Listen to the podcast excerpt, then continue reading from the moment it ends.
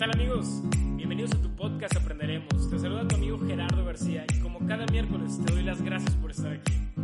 Hoy tú y yo tenemos unos minutos para platicar. Si vas a la escuela, a la oficina, al trabajo, quédate. Y estás aquí, ¿qué es lo peor que podría pasar? Te aseguro que algo bueno, algo bueno hoy te vas a llevar.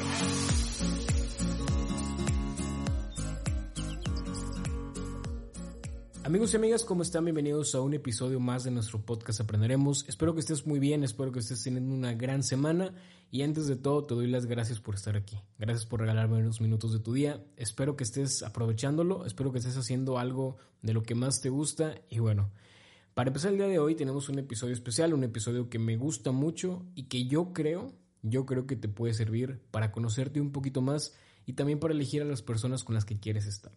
Para empezar, pues bueno, te doy la bienvenida. Esta semana estuve viendo por segunda vez, la verdad es la segunda vez que la veo porque me, gustó mucho, la serie que está en Netflix de Queen's Gambit, que es El Gambito de Dama. El Gambito de Dama pues es una jugada de ajedrez, bueno, más bien es una apertura. Y en esta serie, que es una miniserie, son siete capítulos, espero no hacerte un spoiler, no darte un avance, pero te voy a platicar una escena que, que me llamó la atención. Que me llamó la atención porque me sentí un poquito identificado.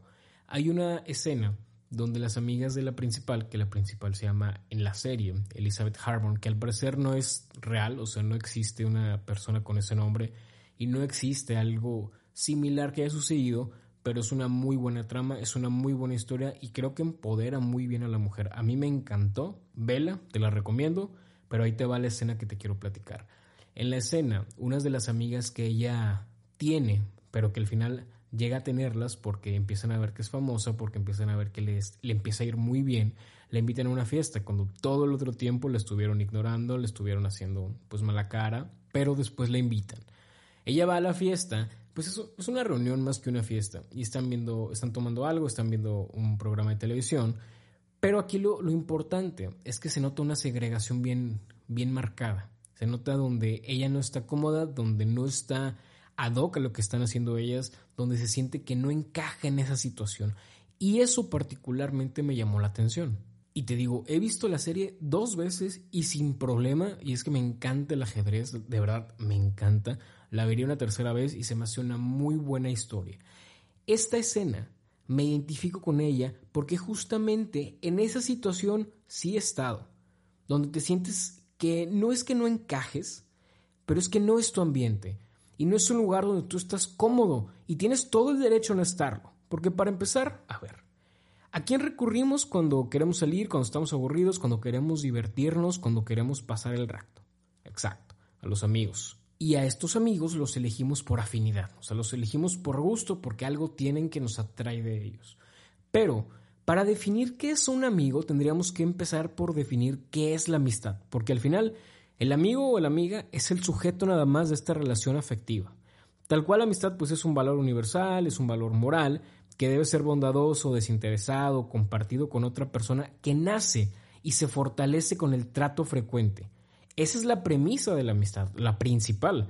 Obviamente es una definición de alguien, pero para mí, para Gerardo García, déjame compartirte qué es la amistad. Y sin ser experto en el tema, como siempre te lo he dicho, como siempre te lo voy a decir, para mí la amistad, lejos de ser una relación afectiva, que sí lo es, evidentemente, representa algo más. Siempre he pensado que la amistad es eso que nos hace encontrarnos con una pequeña parte y muy específica, ojo, muy específica de nosotros mismos. Es ver a alguien, encontrar la afinidad, o sea, encontrar qué tenemos en común, plasmarlo como un espejo y así, así lo imagino yo. Por ejemplo, de mis cinco mejores amigos, Mario, José, Ana, Raúl y Brenda. Yo visualizo lo particular, me voy de lo general a lo particular, hago una introspección.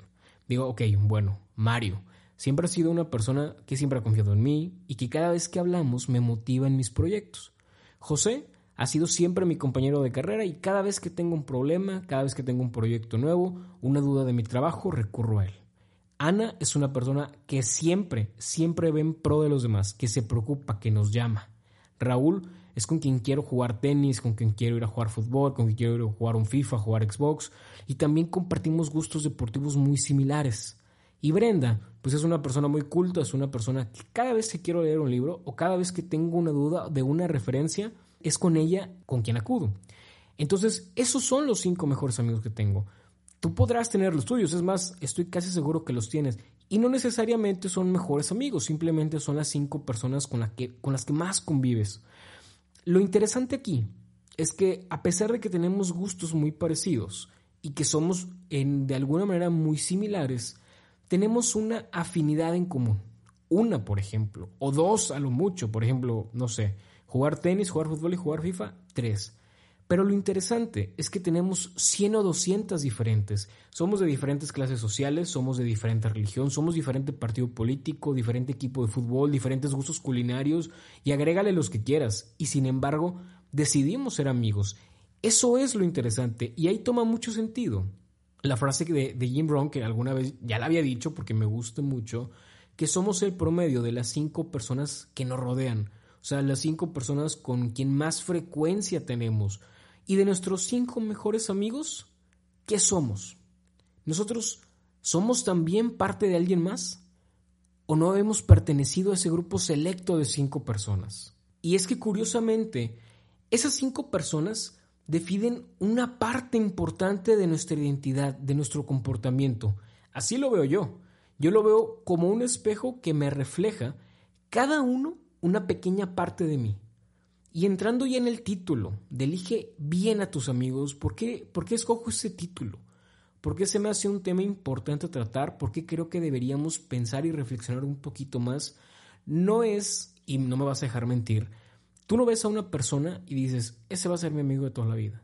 No lo ves y dices, ese va a ser la persona con la quien voy a tener una intimidad tan cercana que se va a convertir en mi mejor amigo. No es así. Al final, tú eliges con quién tienes una interacción y las acciones que van sucediendo es con lo que te vas quedando, es lo que te hace conservar a esa persona como un amigo. Lo que sí me ha pasado, que probablemente te ha pasado, es que, por ejemplo, ves a una persona y me ha pasado tanto en redes sociales, me ha pasado en persona también, vaya, presencialmente, y pienso, quiero ser su amigo. Parece que tenemos gustos similares, me agrada cómo viste, me, agrada la importancia que le da su imagen personal, se ve que es una persona que constantemente se prepara y te repites, quiero ser su amigo. Y vaya, lo intentas y nada más no se puede. O sea, nada más no puedes tener esa conexión. No puedes forzar una amistad. Normalmente, y te lo puedo asegurar, amigos, de todo tu círculo de amigos, los mejores que tienes, no te fuiste con ellos sobre esa mentalidad de van a ser mis mejores amigos. Se fueron convirtiendo eventualmente en tus mejores amigos porque fueron encontrando cosas en común y fuiste encontrando pequeñas acciones y pequeñas conexiones que te llevaron a darle esa definición de mejor amigo. Quizá tenías años, porque me ha pasado, tienes años de conocer a una persona, de que son amigos, pero normal, y de repente de un punto a otro, que ni siquiera recuerdas, que no sabes cómo pasó, ya ni siquiera sales de su casa, o él no sale de tu casa, él o ella. Y es un hecho que constantemente cambiamos. Nuestra definición de la palabra amigo va cambiando constantemente y es tiene mucho sentido que cambie porque vamos creciendo, porque vamos conociendo diferentes personas, porque vamos conociendo diferentes comportamientos y sobre todo porque las situaciones personales en las que vivimos van cambiando. Pero, ¿qué es para mí un amigo? O sea, para mí, para Gerardo García, ¿qué es el amigo de verdad? Para mí un amigo, o qué vería yo para escogerlo, es una, que comparte ideales similares a los tuyos, que tiene ese conjunto de valores debe ser muy parecido al tuyo, si no van a tener muchos problemas, muchos detalles que no van a poder converger en una amistad. Debes también tener una conexión que sea efectiva, una conexión que sea sincera y sobre todo desinteresada, que es un punto que más adelante vamos a tocar. Debes compartir cierta admiración, por ejemplo, yo admiro mucho a mis amigos, me parecen personas increíbles en lo que hacen y lo más importante para, para mí, no sé si para ti, es que debes llegar a una meta en específica.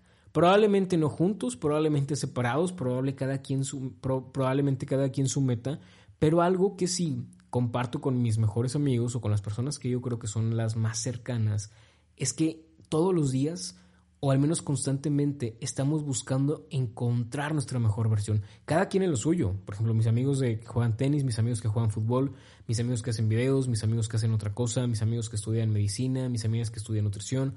Todos ellos buscamos algo en específico.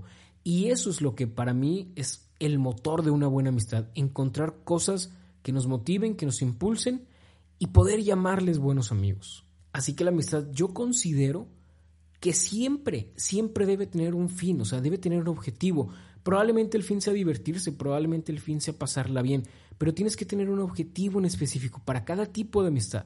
Y sobre todo, y pasa en cualquier relación, pasa en una relación amorosa, en una relación afectiva, etc., siempre es un constante ganar-ganar. Siempre, siempre tienes que pensar así. Bueno, es mi, es mi consejo, la verdad si quieres escucharlo, escúchalo, pero es algo que me ha servido y yo creo que es algo que de, de alguna manera todo mundo se siente cómodo. O sea, a veces tienes que jalar, a veces tienes que soltar, a veces tienes que ir, a veces tienes que venir. Ese tipo de detalles, el, el poder hablar. Y fíjate, lo más padre eh, de una amistad es que este ganar-ganar, al menos desde mi punto de vista, se va dando de manera involuntaria.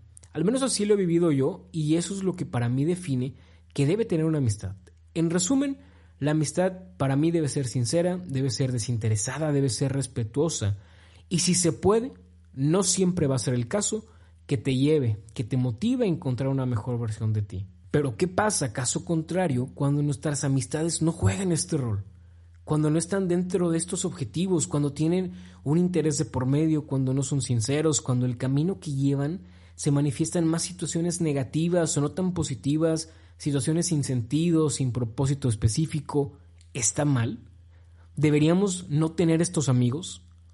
¿Tú qué opinas? ¿Tú qué crees? Yo considero, desde mi humilde y muy humilde opinión y como un comentario nada más, que existen amigos para todo. Y está bien tenerlos, siempre y cuando, ojo, siempre y cuando aprendamos a segmentar las situaciones en las que queremos estar con ellos. Por ejemplo, regresando a la escena que te digo de esta serie, en la época cuando estaba prepa y probablemente los últimos semestres de prepa y los primeros de universidad, muchas veces me invitaron a fiestas, a reuniones, donde el alcohol evidentemente iba a ser el motivo principal. Más de una vez sí fui, pero pues no me gustaba, no soy alguien que le guste el alcohol, ojo, no tiene nada de malo, simplemente no me gusta, no lo disfruto, prefiero tomarme un refresco, tomar agua, pero esto sí me llevaba a ser excluido. Con los que eran mis amigos, por ejemplo, yo sé que si algún día alguien, uno de mis amigos cercanos, me invita a una cerveza, me invita a dos, pues los, los puedo acompañar. O sea, por el hecho de estar con ellos y por el hecho que me lo están ofreciendo. Pero no es algo que disfrute, no es algo que me guste. Y me fui dando cuenta de algo.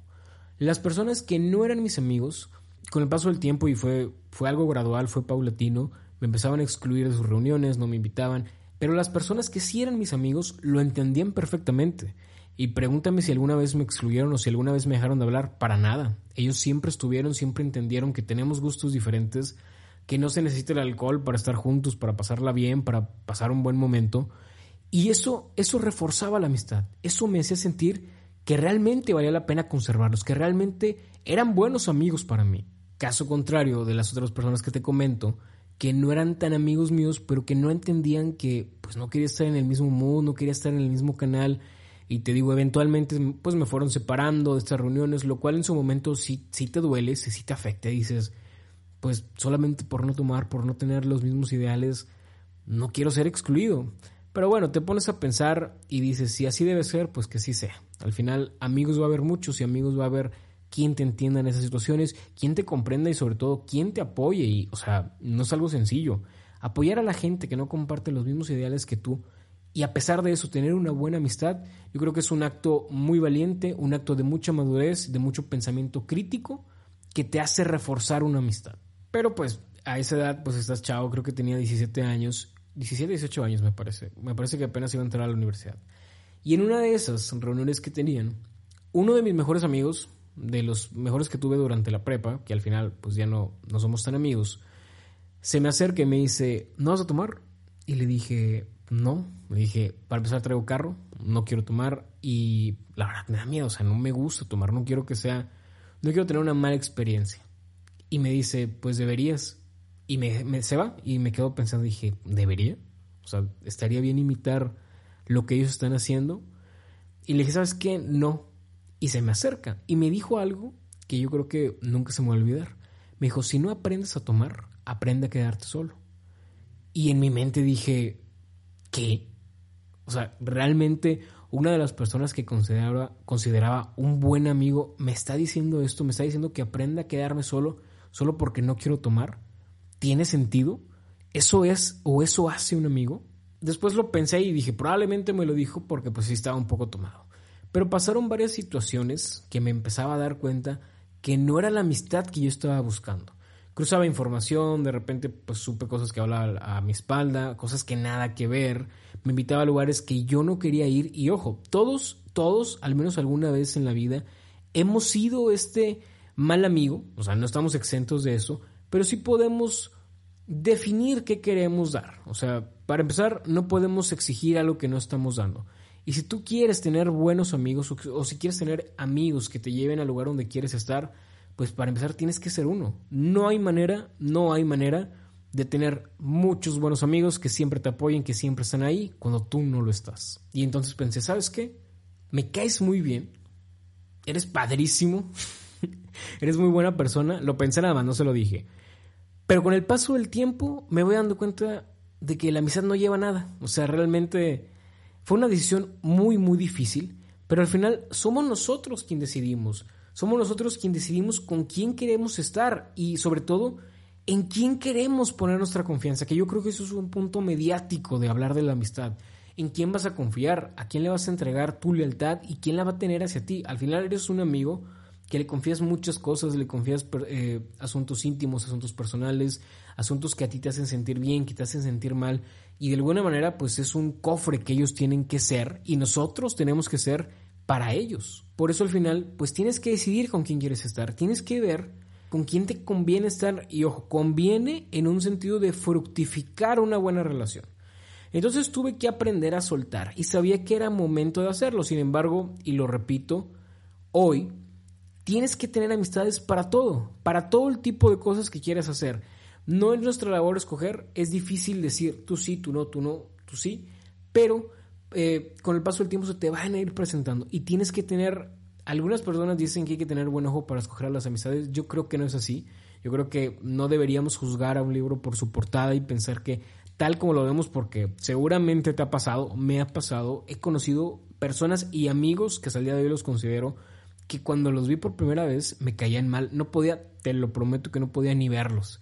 Y hoy son grandes amigos, muchas veces cometemos este error de juzgarlos sin conocerlos, por lo cual una de las conclusiones que llevo es que tienes que conocer a la persona. Cuando la conoces puedes definir si quieres convertirla en tu círculo cercano o si solamente quieres tenerla sobre la tangente. Y luego me pregunto a mí mismo, a ver Gerardo, sea, ¿cómo definimos qué es un buen amigo? ¿Bajo qué situaciones tendríamos que estar para darle esa medallita, para darle esa insignia de que es un mejor amigo?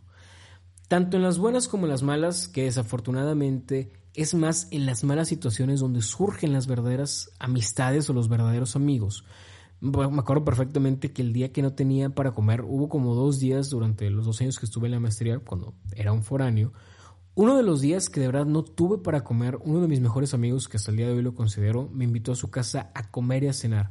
Y antes de irme, me acuerdo que me dijo, si es necesario, vente toda la semana, no tengo ningún problema. Entre muchas experiencias que tuve, por ejemplo, de las más tristes que he tenido, Tuve esos amigos que me acompañaron día y noche, que me hablaban cómo estás, cómo sigues, te sientes bien. Dime tú si esas no eran personas que valía la pena conservarlas, que valía la pena hablarles todos los días, que si no les hablo en un mes, te lo puedo prometer, que siguen siendo de mis mejores amigos. Creo firmemente que la función de un amigo, al menos a esta edad, que es pues la de la que puedo hablar, es saber que estás ahí, aunque no me hables, me hables o no, entiendo, entiendo que tienes tu vida, que tienes tu trabajo, que tienes tu familia y yo te ofrezco mi amistad, porque la tuya me hace bien, la tuya me hace crecer y al mismo tiempo hacemos crecer la conexión efectiva que tenemos. Y si bien, pues la amistad es una de las relaciones interpersonales más importantes que tenemos en la vida y se manifiesta en muchas etapas y bajo diferentes grados de importancia, yo me pregunto, ¿puede existir la amistad entre el hombre y la mujer? ¿Puede tu novia tener amigos? ¿Puede tu novio tener amigas? ¿Qué opinas? ¿Puede o no? Desde mi punto de vista, muy crítico, sí. Te voy a explicar mi postura y mi manera de pensar. El pensar que no puede existir una amistad entre hombre y mujer me parecería que no hemos alcanzado un grado suficiente de madurez para entender que es posible convivir sin ver a los demás con un interés, sin ninguna atracción, sin ningún gusto. Y es que si pasa, debe ser muy cansado sobre todo para las mujeres esto de que muchas veces intentan conllevar una amistad con un hombre porque pues tarde o temprano, me imagino que les ha pasado, el hombre en su mayoría, no digo que no pase con las mujeres, pero intenta invitarlas a salir, intenta decirles algo, decirles algo que las hace sentir incómodas.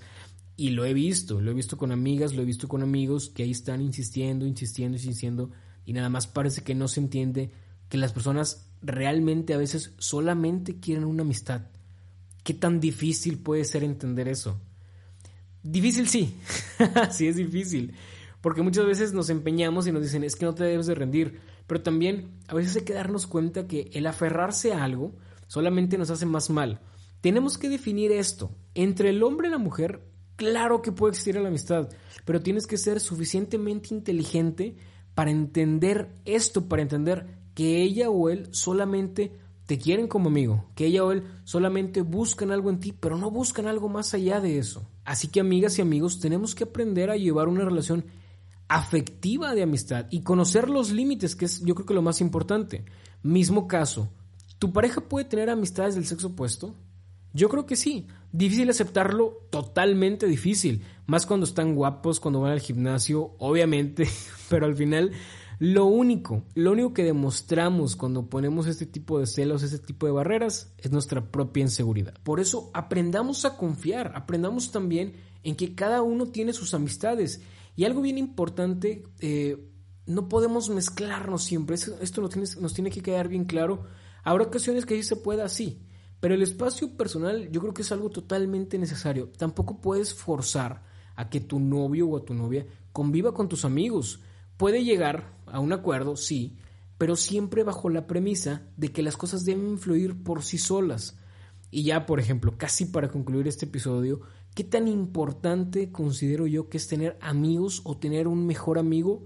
¿Y qué tipo de amigos deberíamos tener en nuestra vida? Ahí te va. Hay una frase que me inventé hoy que estaba escribiendo.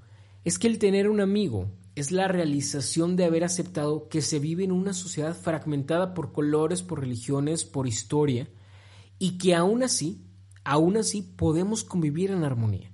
He pensado que aquel que no tenga amigos o que no tenga mejores amigos, llámese uno, dos o tres, probablemente no tiene la capacidad de reconocer en los demás sus cualidades, que no puede convivir con personas imperfectas como tú y como yo, y que constantemente busca los defectos, y se aferra sobre todo a que no pueden tener una conexión con los demás o simplemente que no se permite ser con los demás. Y como dijo alguna de las frases que me, que me encanta, que me gusta bastante, iba a decir que me encanta, una que dijo Kennedy, es que una persona inteligente es aquella que sabe ser tan inteligente para rodearse de personas más inteligentes que él o que ella. Y por ejemplo, yo baso mucho eh, todos los pequeños logros o muchos de los que he tenido en esta hipótesis de estar con las personas que son mejores que tú y que constantemente te ayudan a crecer. Y por eso, los tipos de amigos que yo creo que podríamos encontrar o que deberíamos tener en nuestra vida son los siguientes. El primero, y me gusta mucho hablar de él, es el amigo constructor. Es el amigo que te motiva sin importar que ya hayas alcanzado una meta, que te lleva siempre a buscar el siguiente nivel. El amigo, la amiga, la campeona, así le digo. Y no por serlo, sino porque así te describen como una ganadora. Es tu fan número uno, te describe como alguien extraordinario, estés o no estés. El amigo colaborador es quien haces buen equipo con él, que tienen intereses similares, con quien descubres ambiciones muy parecidas. Otra es la amiga compañera, que es tu mejor amiga, la que está cuando todos los demás ya se van, que es la primera que llamas cuando algo no anda bien, cuando te sientes triste y que casi, casi yo creo que daría la vida por ti. Otro amigo muy importante que considero que se necesita sí o sí es el amigo conector. Es el amigo que siempre tiene un contacto por lo que necesites, lo, que sea, él tiene alguien que te puede ayudar. Es aquel que te ayuda a construir puentes entre el mundo y tú. El amigo positivo es, es el que te hace sentir bien, el que te hace reír, el que te hace sonreír, el que tiene siempre un buen plan para ti, el que te da un impulso de energía positiva que a veces necesitamos muchas veces y otro que me gusta bastante es el amigo o la amiga que abre tu mente, el que te cuestiona, el que dice, el que a veces pone y quiere refutar tus argumentos o, siempre cree que tu verdad pues no es la única, que quiere eh, debatir tus ideas, que te hace investigar lo que crees irrefutable y quien te impulsa a conocer nuevas cosas. Y el último amigo, que es de los que más me gusta, es el amigo realista ¿Por qué le digo el amigo realista? Yo creo que el amigo realista es aquel que te hace poner los pies en la tierra, Es el que te habla con la verdad, es el que te da su opinión sincera y que sabe delimitar perfectamente su amistad con sus opiniones. Para mí, para Gerardo García, esos son los tipos de amigo o las cualidades más bien, más que tipos de amigo, las cualidades, porque ahorita te dije ocho, pero ¿qué tal si tú tienes tres o cuatro? Busca esas cualidades y sobre todo algo, algo bien importante. Hay cosas que no se pueden comprar, hay cosas que difícilmente puedes encontrar, como la lealtad, la confianza y el respeto entre las amistades. Siempre tú vas a decidir qué tipo de amigo quieres ser. Recuerda que para exigir primero hay que dar, para ordenar primero hay que saber hacer y para tener buenos amigos primero, primero hay que ser uno. Amigos y amigas, desafortunadamente ya se acabó el episodio de hoy. Espero que te haya gustado, espero que encuentres la reflexión, espero te sirva también para tu vida diaria, espero que puedas convertirte y encontrar amigos con estas cualidades que te ayuden a crecer. Sabes que tienes un amigo en mí, espero, espero de todo corazón que te haya gustado. Si te gustó el episodio, me ayudarías mucho, mucho si lo compartes, si te suscribes, eh, si vas a la página de Facebook, a la página de Instagram, te lo agradezco bastante. Y pues es todo, nada más. Nos vemos el próximo miércoles, espero tengas una gran semana, te mando un fuerte abrazo, cuídate mucho y adiós.